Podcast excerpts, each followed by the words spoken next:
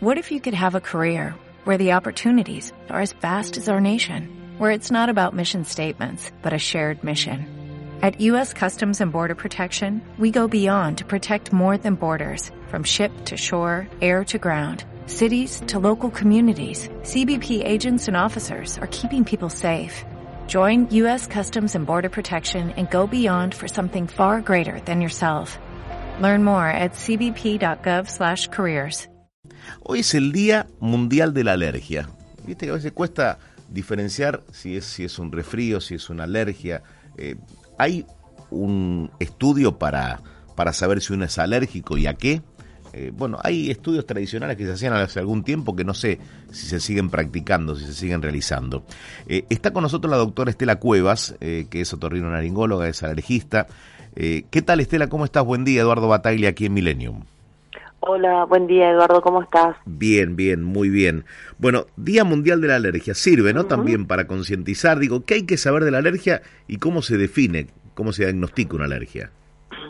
Mira, la alergia hoy está en aumento por una cuestión del cambio climático. De hecho, fíjate que estamos muy próximos a la primavera y a diferencia de otros años, ya el año pasado lo notamos, la polinización de los árboles que es lo que produce muchas veces alérgico, alergia en las personas que son predispuestas a tener alergia, eh, comienzan ya en agosto, no en septiembre como era antes. Y eso está dado por el cambio climático. La polinización comienza antes y las, eh, el tiempo de polinización también se mantiene en el tiempo, a lo largo del tiempo. Lo que antes duraba un mes, ahora, y el año pasado se comprobó que ahora dura aproximadamente tres meses.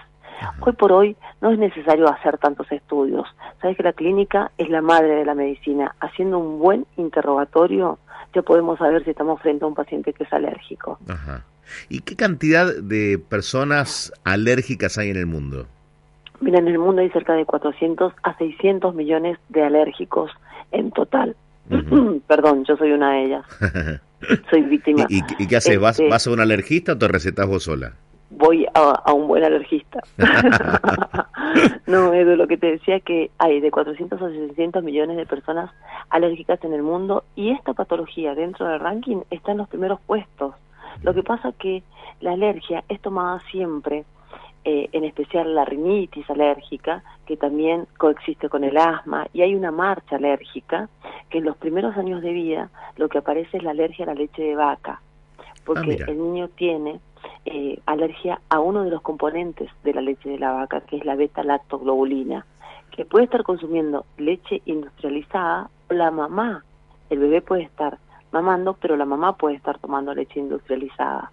Y muchas veces esa alergia, como eh, comienza con dolores abdominales, con retortijones, se puede confundir con un reflujo gastroesofágico a partir de los 4 o 5 años empieza, el eczema atópico, que es tremendo, tremendo. Es la pielcita esa áspera, pica mucho, en especial en, en las zonas de flexiones. Y en la edad preescolar comienza la rinitis y después aparece el asma. No siempre se dan que aparezcan todas juntas. Hay veces que aparece una y otra no. Pero eh, de, los 300, asmáticos, 300 millones de asmáticos que pueda haber, el 80% son riníticos. Y esa rinitis muchas veces es considerada una patología banal y tiende a ser trivializada incluso por el propio eh, médico. Sí, hay que darle la importancia que se merece, ¿no? Exacto, ¿sabes que sí? Porque fundamentalmente esa sintomatología, que son cuatro puntos cardinales que tiene, que es la secreción cerosa, la agüita que que es como una canilla, la nariz chorrea, los estornudos son en salva, no son solamente uno, sino son muchos, hay mucho picor de ojos, de nariz y de garganta y aparece el bloqueo nasal, la obstrucción.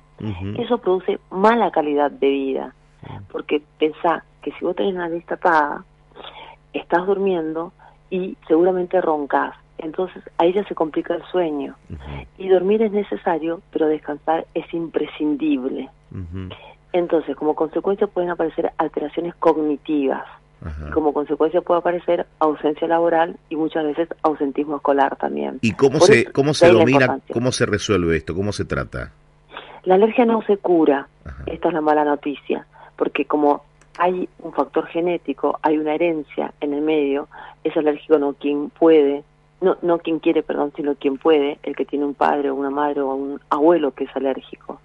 Entonces, nosotros lo que hacemos es, este, en realidad, hoy por hoy hay un arsenal terapéutico gigantísimo. Mm. Lo que no tiene que hacer el paciente es automedicarse. Y hoy por hoy, en el contexto, de, como lo dijiste al comienzo, en el contexto aún de pandemia y hoy más que nunca con el, la Omicron, este, con la 5B, este, sabes que se confunden muchísimo los síntomas, pero muchísimo, hasta yo los confundo. Hace un año o mucho menos vos me entrevistaste y yo te decía, no, el resfrío es tal cosa, eh, la rinitis alergia es tal cosa. Hoy, cuando el paciente me dice, mira que soy alérgico, mm. yo le pido, mira, si en tres días los síntomas nos vamos a, a pedir un hisopado. Mm. Y sabes que me llaman y me dicen, di positivo. Claro, claro. Eh, Ahora, eh, doctora, estamos hablando con la doctora Estela Cuevas, que es otorrinolaringóloga, alergista. Eh, digo, la, pandemia creo que cambió muchas cosas, ¿no? Pero también eh, el cambio climático influye mucho. Estamos ante muchos más riesgos que antes, ¿no? Sí, muchísimos, pero es increíble la cantidad de personas que yo veo en el consultorio que me dicen, yo nunca manifesté nada, ningún síntoma de alergia. Resulta que este año empecé a estornudar y hay antecedentes Sí hay, pero viste, tengo la abuela, la tatarabuela, bisabuela, que era alérgica, que mi madre me cuenta.